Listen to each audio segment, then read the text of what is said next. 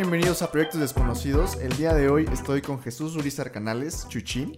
Chuchín, bienvenido al podcast. Teníamos ya rato queriendo hacer una, un capítulo. ¿Cómo estás? Bien, y tú, oye, no, ya sé, lleva un buen rato que teníamos planeando algo y la verdad es que no hacíamos y gracias por invitarme, ya era hora.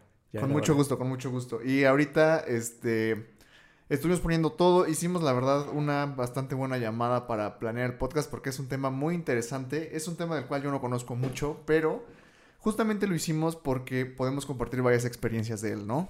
Sí, sí, sí, claro, a ver, dinos Mira, el tema. El tema de hoy es trata de cómo se han adaptado los espacios a partir del COVID. Entonces, un poco de introducción. Tú eres arquitecto, ¿no, Chucho? ¿En qué semestre vas? Bueno, yo voy en mi último semestre de arquitectura y pues a lo largo de, pues, de toda mi carrera pues hemos tenido varias materias de urbanismo, de metodologías urbanas, este, de vivienda, etcétera, ¿no? Entonces, en este caso, y como vamos a hablar acerca de la pandemia, pues siempre ante, un, ante una enfermedad, ante una pandemia, a lo largo de la historia, es cuando se han dado los mayores avances en la construcción o en el diseño de las ciudades. Entonces, en este caso, por ejemplo, este, vemos el cómo eh, después de, de cierta pandemia, pues ya hay una ampliación de calles, vemos cómo se le da más prioridad a, a ciertos espacios, a, a la naturaleza, a los parques, a los espacios públicos. Por ejemplo, en la casa antes, antes, este, en la Edad Media, pues todos estaban siempre en un solo espacio. Estaban en- llegaban a la casa y, y ahí mismo se cocinaba, ahí mismo se bañaba, ahí mismo dormían, todos en un los mismo animales, cuarto, ¿no? Los hasta los mismos animales en un mismo lugar. Entonces, imagínate, es una pandemia, ¿cómo puedes tener todos ahí mismo? Pues ahí fue cuando ya empezamos a reordenar eh, los espacios dentro de la casa, ¿no? Y Claro. entonces vamos diciendo, no, pues esta es la recámara, esta es la sala, esta es la cocina, ¿no? ok. Entonces ya vamos como que organizando la casa. Y en el caso de las ciudades, pues obviamente, como sabemos, pues ya empieza a haber un sistema de alcantarillado, Claro. un sistema hidrosanitario para pues no estar desechando todo ahí. Todo ahí a la calle, Sí, el aguas, no. ¿no? El típico aguas y todo para la Exacto, calle. no, no, no.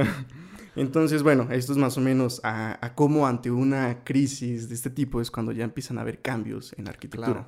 Esto está muy interesante porque ciertamente se ha sabido de distintas pandemias que han sucedido a lo largo de la historia, pero uno que no estudia arquitectura como que no se da cuenta del impacto que también tiene en el diseño de los espacios, ¿no? O sea, uno diría, bueno, nada más una cuestión de higiene o bueno, una cuestión de un desarrollo tecnológico en cuestión de medicamentos, de vacunas, de todo, pero también todo lo que implica en una cuestión arquitectónica está muy interesante saber cómo tiene un impacto en eso, ¿no? Entonces, bien, yendo un poco hacia esta parte del, del cómo, cómo impactó, ¿cómo crees que vivíamos antes del COVID que cambió radicalmente a partir del COVID? ¿No? O sea, a partir de que nos dicen, a ver, van a tener que estudiar en sus casas, ¿no? O sea, acostumbrados a estar a lo mejor todo el día en el campus o eso, ¿cómo, cómo fue para ti ese, esa cuestión de, de estudiar, de cuando te dicen, a ver, tu, tu estudio va a ser en tu casa? Claro, claro. Este, bueno, primero, primero quiero decir un recuerdo que tuve, bueno, cuando mandaron el comunicado, ¿no? Sí. Por ejemplo, en el caso de mi universidad, mandaron el comunicado diciendo, no vamos a cancelar las clases 15 días, ¿no?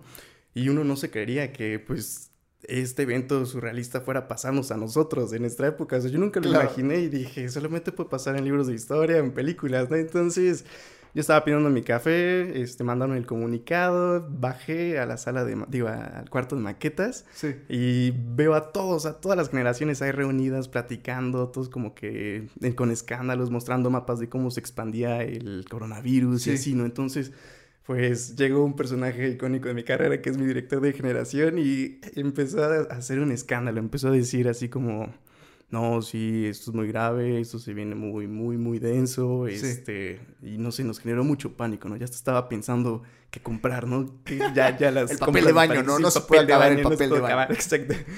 Y pues ya, yo llegué a mi casa, y bueno, antes de pandemia, pues yo normalmente llegaba a mi casa a darle de comer a mis mascotas, a estar Sí. con mis mascotas y a dormir. La verdad Claro. es que no hacía más en mi casa porque Claro. siempre me la pasaba afuera.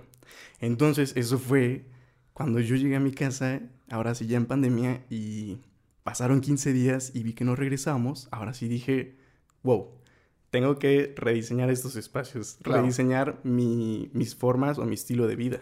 Claro. Porque al final es esto de la pandemia en la arquitectura, pues es como tratar de, de identificar o cuestionarnos cómo estamos habitando, cómo estamos viviendo nuestros espacios, ¿no? Sí, claro. Entonces, pues primero, igual, este, dije cuál es como que lo que yo más voy a hacer o mi día a día. Y era el estudio. Entonces, obviamente, imagínate, si de por sí pasábamos ocho horas en la universidad o más, pues cómo pasar pues estos lugares. 24 horas en tu casa, ¿no? Sí, exacto. Cómo pasar esos lugares de trabajo ahora en tu casa. Claro. Entonces fue como de que dije, ya, necesito este, un lugar donde pueda ser productivo, pueda trabajar, pueda tener mis conferencias, mis reuniones, este, todo en un solo lugar y fue la sala. Ok. la sala, eh, al final, eh, antes nada más llegaba a ver películas y de ahí en fuera yo creo que no había otro uso. Sí. Y entonces yo la, ya lo convertí en mi oficina. Entonces ya cuando bajé este, varios, eh, como que varios muebles donde ponía mis cosas, bajé mi escritorio, bajé una silla donde pues yo pudiera estar cómodo. Claro. Este, y, y obviamente un punto muy importante es el que seas productivo. Entonces, entonces yo dije, oye, mi luz no me está ayudando, mi luz no me está ayudando, es una luz cálida y las luces cálidas este, son más como para estar en tranquilidad, en confort, etcétera. De una sala, ¿no? Que anteriormente era una sala, un espacio social, y ahora tenía que ser un espacio de concentración. Exacto. Y ahora este, pues era un lugar muy productivo donde yo tendría que estar despierto todo el tiempo. No puedo estar durmiendo ahí, ¿no? Entonces. Claro, porque si no, no puedes acabar tu tarea o tu clase o lo que Exacto. Entonces la cambié por una luz este, fría. Sí. unos neutros blancos donde pues, yo pudiera estar más, más productivo, ¿no? Entonces ahí sí fue un cambio muy importante que fue de la sala a una oficina. Claro. Ahora el comedor lo volví mi zona de entretenimiento. Porque, pues, el comedor vivo solo, no necesito, digamos, un comedor cuando puedo hacerlo directo en la cocina. Claro. Entonces, este, la verdad es que el comedor fue muy importante porque este, todos los hobbies que desarrollé durante pandemia o que ya tenía, pues los fui haciendo ahí ya sea el de armar rompecabezas, leer, dibujar, porque a mí me gusta dibujar en acuarela y en pastel. Entonces me gusta hacer un regadero de cosas. Y la mesa del comedor está de buen tamaño para que puedas poner todo. Exacto, entonces al poner todo ahí, aventarlo, pues yo me sentía ahí como que... Tu estudio, ¿no? Tu estudio, de arte. Mi estudio de arte, exacto. Entonces yo me sentía motivado, me sentía como que inspirado todo el tiempo que había ese, ese desorden y decía, ok, vamos a seguir haciendo esto y esto y esto, puedo continuar. Al final, pues al día siguiente iba a ser casi similar, entonces... Exacto, todos te ibas a parar a lo mismo. Exacto. Y poco a poco vas como que diseñando o adaptando tus espacios a tus necesidades, a tus gustos. Por ejemplo, en el caso de las paredes, este, pues no tenía nada, no tenía gran cosa, solamente estaban pintadas en blanco y ya. Pero bueno, en pandemia pues les empecé a poner de que... Se vuelven tu escenario, ¿no? O sea, es lo que ves todo el tiempo. Uy, se volvieron mi escenario, exacto. Entonces fui poniendo de que mis mapas o lugares donde yo había donde ya he viajado, sí. como que algunos recuerdos que he guardado, pues los puse ahí como para recordar ciertos lugares que, que, que, disfruté mucho, ¿no? O en este caso bajé mis, mi, mi, librería y la puse ahí junto, bajé mis, mis libros de, para aprender idiomas ahí también. Entonces como que fui como que poniendo cosas que me gustaban, que me inspiraban, que motivaban, que pues las fui adaptando, ¿no? Claro. Entonces, claro, claro. Al final decoraste todos tus espacios para estar, pues más o menos igual dentro de la casa, ¿no? Porque, como tú dijiste hace ratito, antes nada más llegabas a dormir.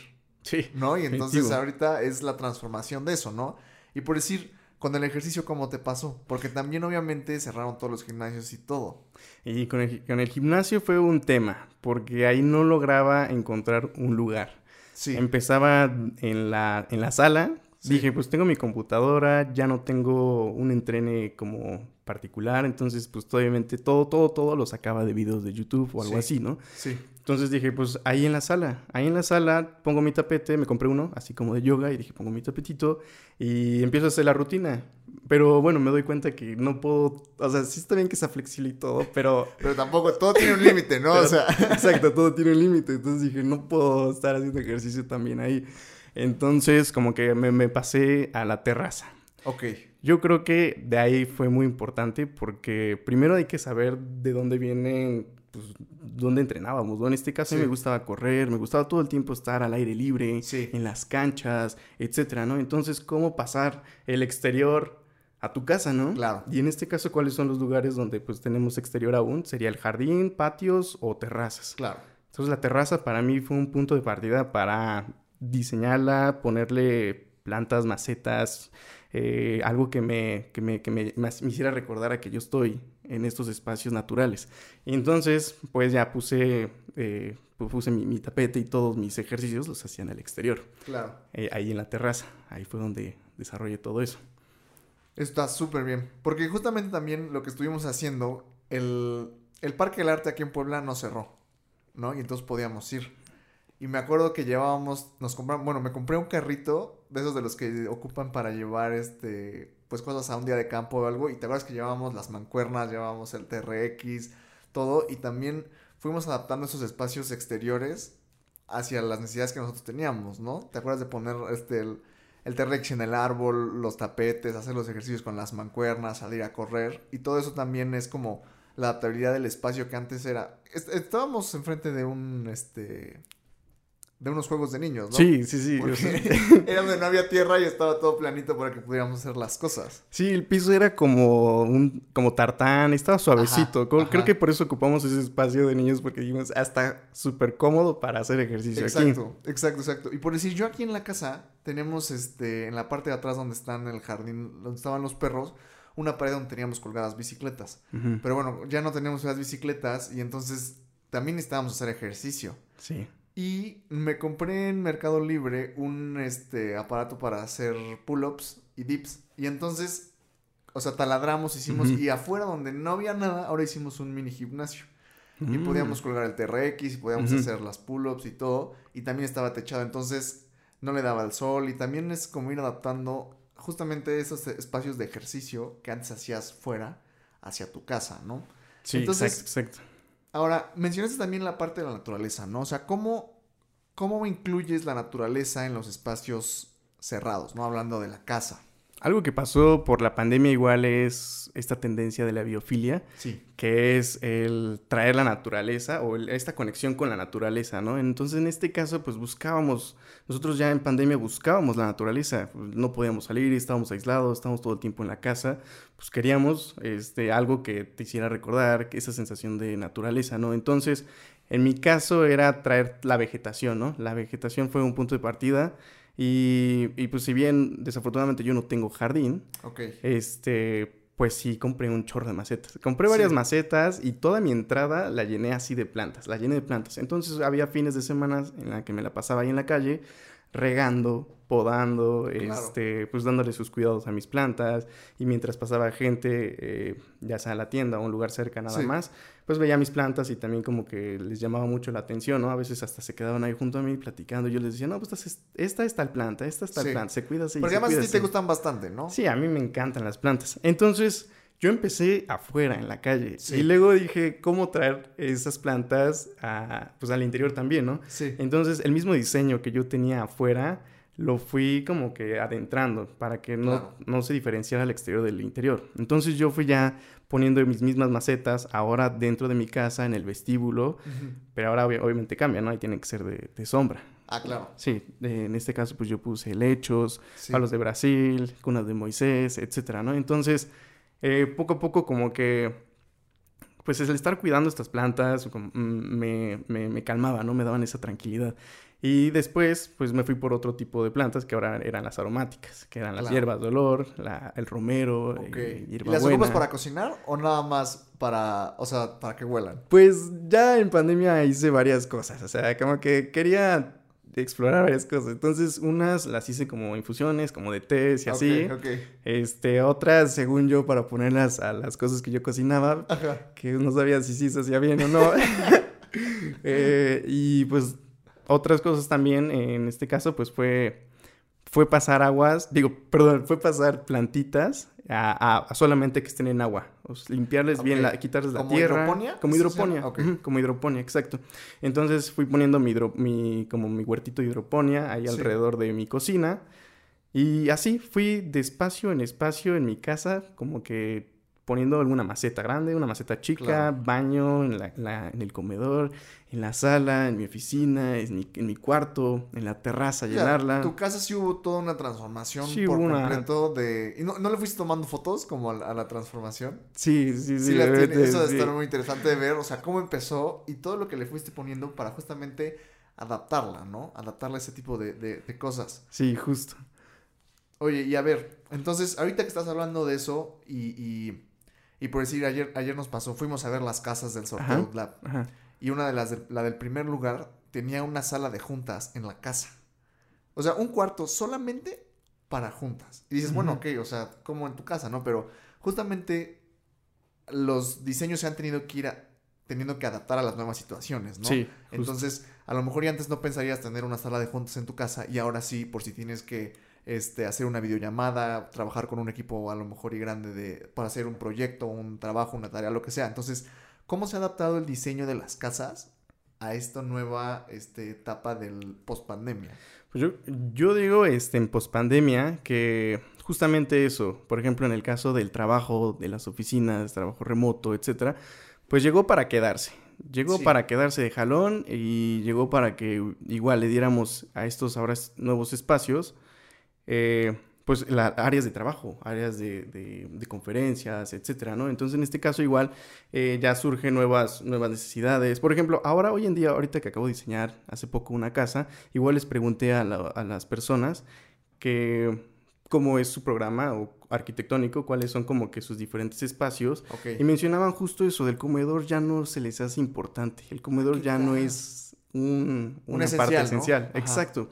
Ahora todo está en la cocina. En la cocina les gusta, prefieren las islas, prefieren una islita que tenga conexión con el, con la estufa. Sí. Y ya, servirse y comerse juntos, comer todos juntos ahí. Entonces, en este caso, pues el comedor ya queda ahí. Se libera, ¿no? Se libera, ¿no? Entonces cada quien va, va decidiendo qué espacios sí quieren conservar y qué espacios ya definitivamente no son a sus necesidades. Claro. Entonces, en este caso también una vez mencionaban el de una sala. La sala eh, prefieren mil veces que sea un espacio que se pueda estar cambiando a cada rato.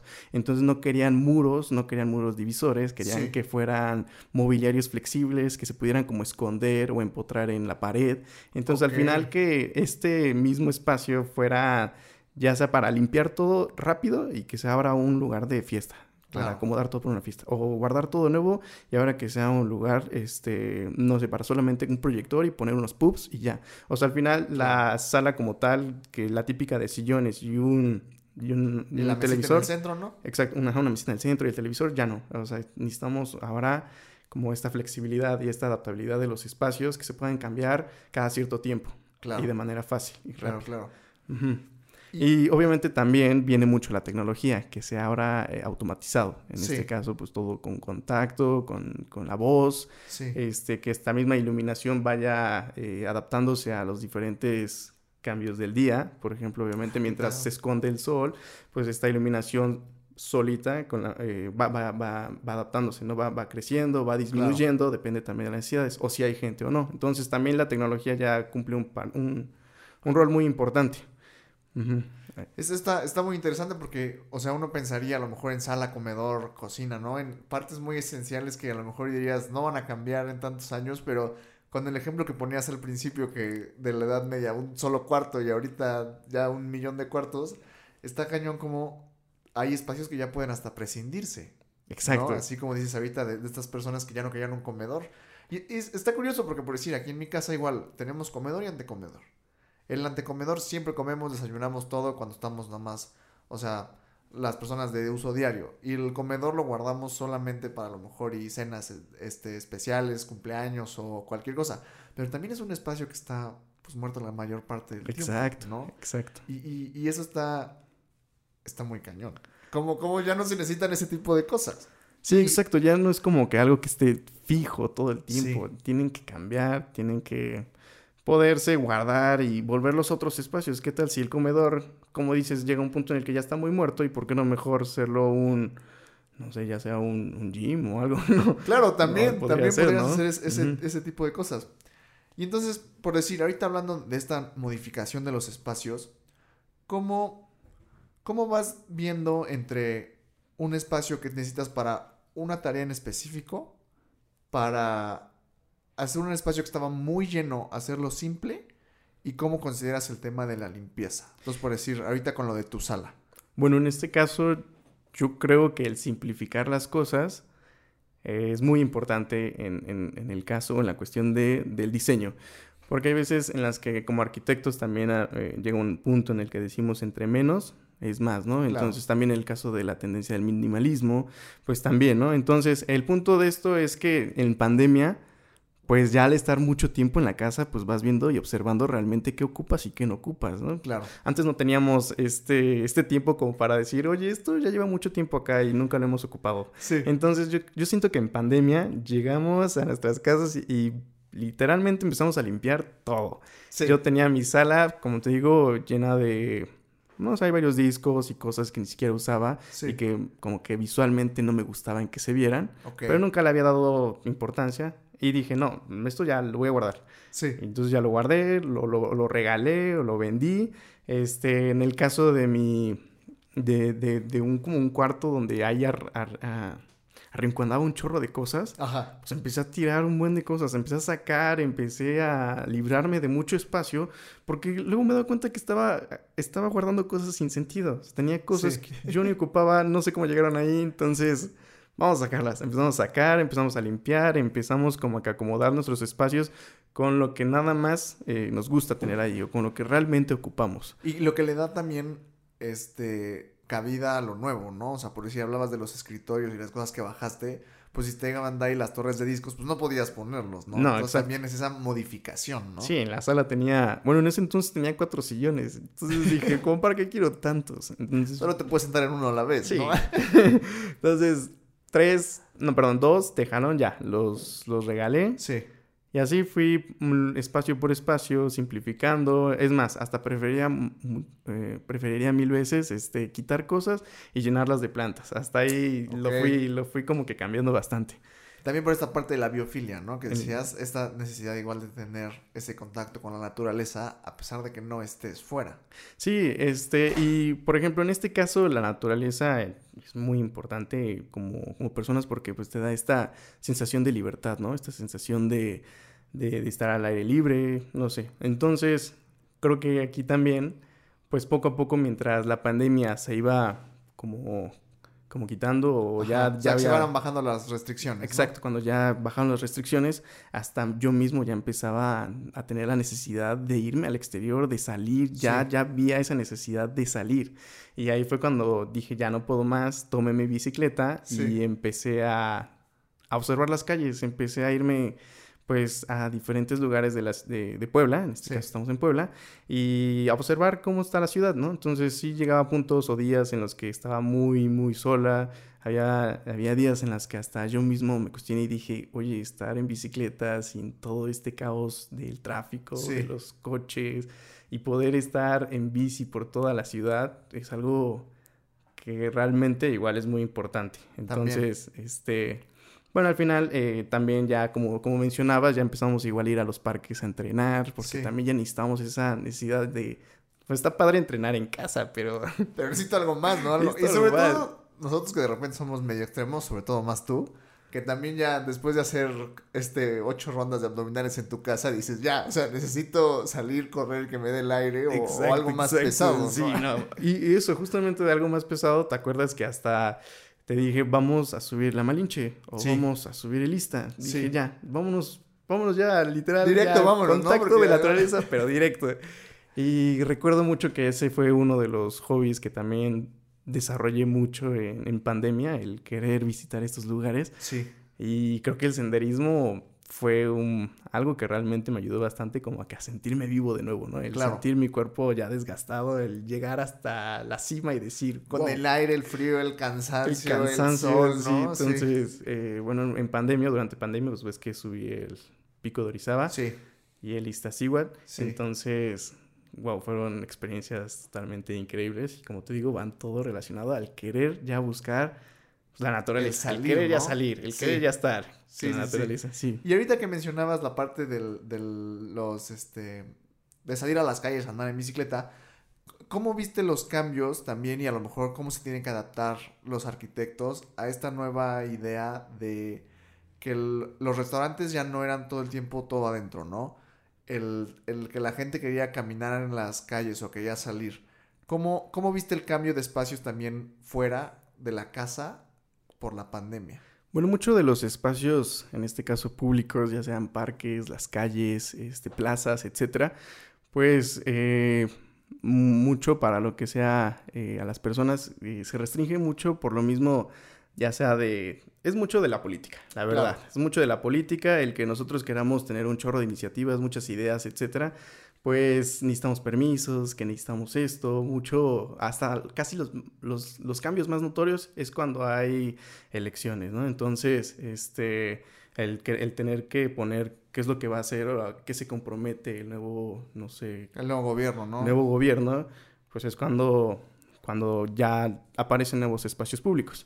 Pero en este caso eh, es muy importante esto porque eh, la pandemia, que nos, la pandemia nos, nos demostró que los espacios, las transiciones, el caminar realmente impacta mucho en nuestra salud, eh, impacta mucho en nuestra productividad, impacta mucho en temas ya mentales, ¿no? Entonces, este, en, en, este caso, el que nosotros podamos ya transitar nuestras calles de una manera segura, el que nosotros podamos tener estas circulaciones eh, en bicicleta. Claro. Entonces, esto, este tipo de diseños ya tienen que empezar a surgir y, y es un momento muy importante como para ya mencionarlos y decirlos. Y, y exigirlos. Y exigirlos, ¿no? exacto. Entonces, bueno, entonces hablamos del diseño urbano, el recortar ciertas áreas para, para automóvil y volverlas más peatonales, okay. inclusive hasta cerrar calles como para tener más espacios para el puro peatón o de sí. disfrute, de gozo, de entretenimiento, el caminar, etcétera, ¿no? Y como también la vegetación es muy importante, si bien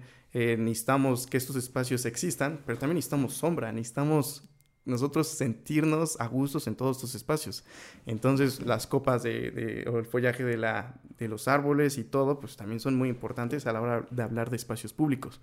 Y bueno, en este caso, sí, el que ya nosotros exijamos todo esto y el que como personas, pues también disfrutemos nuestras calles, porque muchas veces preferimos tomar el coche e irnos, llegar, llegar al punto, lo más rápido, ¿no? Lo más rápido y ya, pero pues en este punto hablamos de ya, ¿no? También vivir la ciudad, vivir claro. donde nosotros vivimos, eh, usar el transporte público, etcétera, ¿no? Entonces, es un punto de partida muy interesante y muy importante como para ya ponerlo sobre la mesa y empezar a hacer estos cambios, que bueno, en una escala de ciudades hablamos de un poco más de tiempo. Claro. Pero ya se están hablando. Sí, porque además, o sea, si, si ya estuvimos como dos años o año y medio transformando nuestras casas, que creo que yo que todo el mundo tuvo una transformación, un cambio en en sus casas, también podemos empezar a salir y disfrutar los espacios exteriores y también verlos transformados, ¿no? O sea, no puede ser que después de dos años sigamos este, con el mismo diseño que antes, viendo todo este cambio que hubo hacia lo nuevo, ¿no? Entonces, este, ¿cómo, ves esta parte de que, que, los espacios tengan que ahora tener muchísimas más funciones que los solos establecidos. ¿Cómo le presentas un reto ahorita al, a ti como recién, o sea, que vas a salir de la, de la carrera de arquitectura? Pues justamente eh, el que ya haya menos restricciones y vemos un gran crecimiento en el uso de los parques, en, en las plazas, ¿no? Entonces es muy importante igual dar a las, a las personas, pues, o brindarles espacios donde haya muchísimas funciones, ¿no? Que tengan muchísimas funciones. Eh, entonces, en este caso igual eh, hablamos de un diseño participativo, donde okay. las personas puedan llegar, eh, haya una iniciativa, hayan diferentes actividades, ya sea culturales, artísticas, etcétera, y las personas puedan participar, eh, empezar a, a, levantar esa curiosidad y decir, ok, acá están haciendo muchas actividades, acá está pasando esto, las ciudades ya hay que volverlas a hacerlas eh, peatonales, ¿no? Entonces... Claro pues justamente ese es el reto. El reto es cómo hacer un diseño participativo, un diseño donde todas las personas se puedan involucrar y, y justamente eso, ¿no? Entonces, ahorita justo estoy tomando mi, una materia que se llama Metodologías Urbanas sí. y nos habló el municipio de, de Cholula. Ah, qué padre. Ajá, entonces íbamos a hacer una intervención en, cerca de una escuela sí. y justamente eso, ¿no? El, el, el primero, primera etapa es el entrevistar a la gente, porque sí. también tal vez nosotros decimos algo, tal vez nosotros tenemos ciertas nociones, pero ¿qué tal si eso es lo que no quieren las personas? Al o final sea, tú no estás metido en esa comunidad. ¿no? Exacto, yo no estoy sí. metido en esa comunidad, puedo decir un chorro de, de estrategias, iniciativas, sí. etcétera, pero ¿qué tal si eso es lo que la comunidad no quiere? Claro. Entonces hay que también hacer un análisis de sitio, un análisis de cómo está la situación actual, un análisis de ir con las personas, platicar, en este caso como va a ser cerca de una escuela, pues ya nos dieron el permiso de ir a la escuela, entrevistar uh -huh. a las personas. Acá vienen unas dinámicas muy divertidas, como en el caso de podemos presentarles un, un mapa de la ciudad, bueno, de, de esa parte, sí. de esa zona, y dibujar cuáles son las partes donde más están, o más transitan, okay. o más caminan. Cuáles son las partes en las que se detiene, ¿no? O sea, no sé, por ejemplo, igual poder llevar una maqueta y que agarren un pin y pongan aquí yo estoy más tiempo, aquí estoy esto, aquí, eh, etcétera, etcétera, ¿no? Entonces, justamente después de tener toda esta información y todos estos datos, pues llegar a las estrategias. Entonces, estas estrategias donde pues, realmente levante la curiosidad de las personas y ocupen los espacios, y que realmente ya salgan y, se viva la ciudad. Entonces, igual, este es todo un reto. La participación ciudadana es todo un reto y hay que llenarlos de... Pues, y es que al, final se mezclan muchos factores, ¿no? Uno cree que nada más es por arquitectura, pero no, o sea, están muy metido en todo lo que hacemos y lo que vivimos y la verdad está muy, muy interesante. Y bueno, ya para ir cerrando, vamos a ver, tú como arquitecto, pero también como persona que le tocó vivir la pandemia en su casa, danos alguna recomendación para alguien que tenga un espacio en su casa que diga, no lo ocupo, pero quisiera ocuparlo por algo nuevo. ¿Qué, le recomendarías tú a esa persona? Para algo nuevo. Bueno, obviamente primero identificar sus gustos, ¿no? Claro. Sus, ya sea pasiones, algún hobby, algún, algo en específico que realmente quiera, quiera como innovar, ¿no? Ok. Entonces, pues ya estos espacios, limpiarlos, darles esta ventilación e iluminación natural, que creo que es algo muy importante en el diseño. Y de ahí en fuera, este, pues ver qué es lo que, qué es lo que se quiere responder, el qué, ¿no? ¿Qué quieres, ¿no? Ya sea un, un espacio de, de, diversión, o un espacio de trabajo, quieres un proyector con cine, quieres un cine más bien, sí. etcétera. Entonces yo creo que es el, el, el, ir, el ir uno mismo identificando las necesidades y qué es lo que queremos hacer en ese espacio. Claro, entonces tenemos que ir partir por una parte que sea primero la limpieza del lugar, ¿no? Identificar el espacio darle la limpieza que se necesita si está lleno de cosas o tiene cosas que ya no te sirve y ya ver si lo quieres hacer más específico para una actividad o simplificarlo para que sea un espacio más de usos múltiples. De usos múltiples, exacto. Si quieres algo que sea específico para una sola actividad o algo modular que podamos estar cambiando a cada rato o que se adapte a las actividades que se vayan a realizar ahí, ¿no? Entonces, este, sí, justamente eso. Y ya previamente, eh, pues buscar los materiales, el tipo de luz, porque como había comentado, pues la luz también es muy importante para saber si quieres algo que sea productivo o que sea algo más de relajación. Entonces, eh, igual es muy importante. El mobiliario, ¿qué tal si quieres algo fijo o algo como habíamos mencionado al principio? Que más modular. más modular, que se pueda empotrar, que se pueda esconder, que se pueda mover, etcétera, ¿no? Entonces yo creo que ese tipo varía muchísimo el diseño y pues por ahí, ¿no? Igual obviamente incluir la parte de la vegetación, claro. como hemos dicho, de la biofilia. Excelente. Pues Chucho, muchísimas gracias. Creo que esto queda bastante claro para las personas que también quieran empezar a hacer más específicos sus espacios, que quieran este igual eh, simplificarlos o especializarlos para algo. Muchas gracias por venir y pues este ahí estamos para la próxima, ¿no? Gracias por invitarme y sí, sí, es un tema que espero les haya gustado bastante y podamos en algún otro momento pues planear otro tema acerca de la arquitectura igual. Claro que sí, definitivamente. Chucho, pues muchas gracias. Nos vemos en la próxima.